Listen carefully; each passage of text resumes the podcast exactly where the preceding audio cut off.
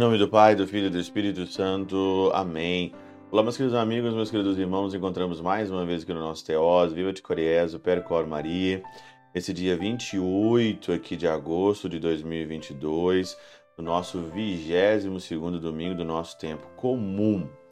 E é aqui é, o dia também de Santo Agostinho, só que a liturgia nossa omite Santo Agostinho por causa do domingo, mas todos nós sabemos o que é Santo Agostinho, principalmente aqui no nosso Teós, quanto Santo Agostinho nos ajuda a interpretar as Sagradas Escrituras na sua hermenêutica, nos seus comentários exegéticos bíblicos aqui. Então hoje também nós vamos pedir a intercessão de Santo Agostinho para a nossa vida e também para a nossa liturgia. O evangelho de hoje aqui é de Lucas capítulo 14, versículo 1, depois de 7 a 14. Jesus estava aqui na casa de fariseus e ele via que as pessoas estavam é, sempre escolhendo os primeiros lugares. Pessoas estavam sempre buscando sempre os primeiros lugares. E aí então Jesus contou uma parábola e é interessante que ele chama aqui a parábola, ele chama o relato que ele fala dos convidados, que tinha uma festa, e esses convidados sempre sentavam, né, dando, ele dando aqui uma orientação, escolha o último lugar, porque aí então o dono da festa vai ver que você estava no último lugar e você não vai passar vergonha de escolher o primeiro lugar.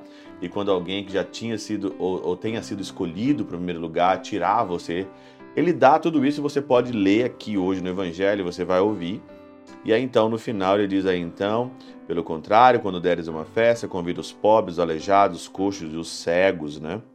Então tu serás feliz. Quando você então aqui não chame os seus amigos, mas chame então aqui as pessoas que não podem aqui dar de novo novamente para você. Então ele dá aqui vários vários conselhos aqui. E o comentário que eu queria aqui é, ajudar a nossa reflexão, ajudar a tua reflexão, é o, é o comentário de São Beda. São Beda, santo fantástico, maravilhoso, São Beda comenta o seguinte aqui. Mas como o evangelista chama essa advertência aqui, ó, advertência de parábola, vejamos brevemente o que significa o significado místico disso tudo. Quem quer que convidado compareça às bodas de Cristo e da Igreja, ligado pela fé aos membros da Igreja, não deve se exaltar como se fosse mais elevado aos outros, gabando seus méritos, acabará dando, dando seu lugar em algum e mais honrado e que tenha recebido o convite depois, pois será ultrapassado pela vivacidade dos que vinham atrás de, su, de si na trilha de Cristo e com vergonha tomará o último lugar, quando, reconhecendo os feitos melhores dos outros, rebaixar toda a alta opinião que tinha dos, das próprias obras. São Beda está dizendo aqui daquelas pessoas orgulhosas que se gabam das suas próprias próprias obras aqui, próprias obras, o que faz, né? Eu faço um jejum, eu sou perfeito nisso e eu sou melhor do que os outros. O problema aqui não é você ter, né?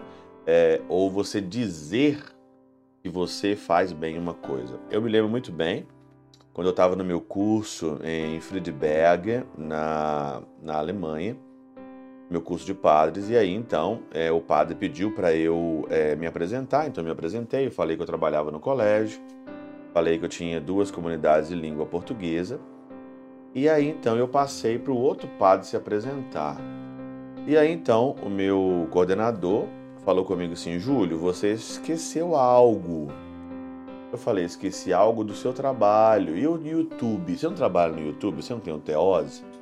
Aí eu falei com ele: tenho, mas eu não gosto muito de dizer isso porque as pessoas ficam falando que eu fico muito famoso, que eu sou um padre muito famosinho. E aí então eu não quero me sobreexaltar a respeito dos outros. É um hobby que eu tenho de falar na internet, de, de trabalhar, de evangelizar. E aí então é, ele falou comigo assim: não, você está totalmente errado. Se você sabe fazer bem uma coisa, você tem que falar que você sabe fazer bem uma coisa. Isso não é arrogância.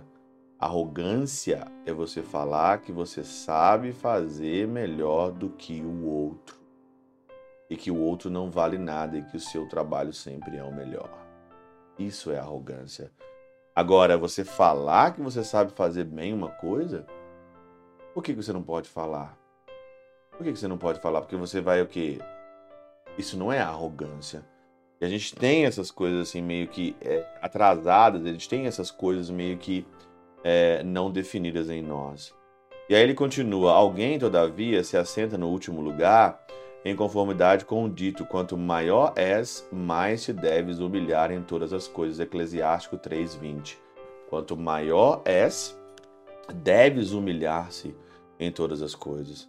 Então o Senhor, vindo e encontrando o humilde, o beatificará com o nome de amigo e mandará subir em um lugar mais alto, pois quem quer que se humilhe como um menino, esse é maior no reino dos céus. Mateus 18, 4.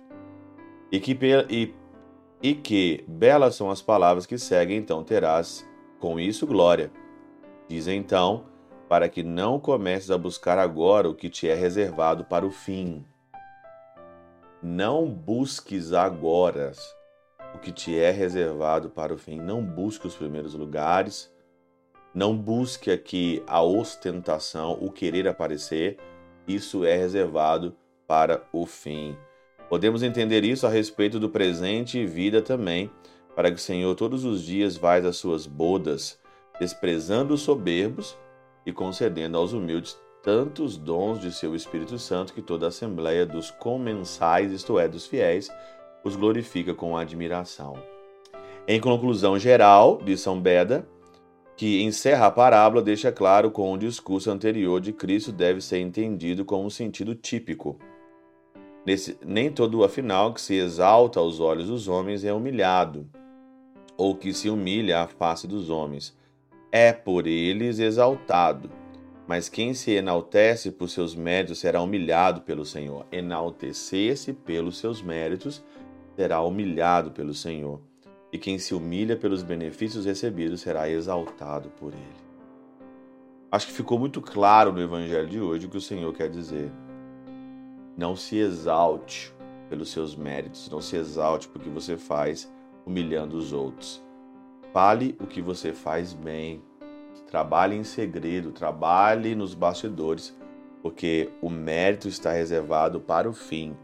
A glória está reservada para o fim e não por aqui. Quem busca a glória deste mundo, exaltar neste mundo, será desprezado na outra vida. Quem se despreza, quem busca os últimos lugares aqui, será exaltado na outra vida. Pela intercessão de São Chabel de Mangluf, São Padre Pio de Peltrautina, Santa Teresinha do Menino Jesus e o Doce Coração de Maria, Deus Todo-Poderoso vos abençoe, Pai, Filho e Espírito Santo, Deus sobre vós e convosco permaneça para sempre. Amém.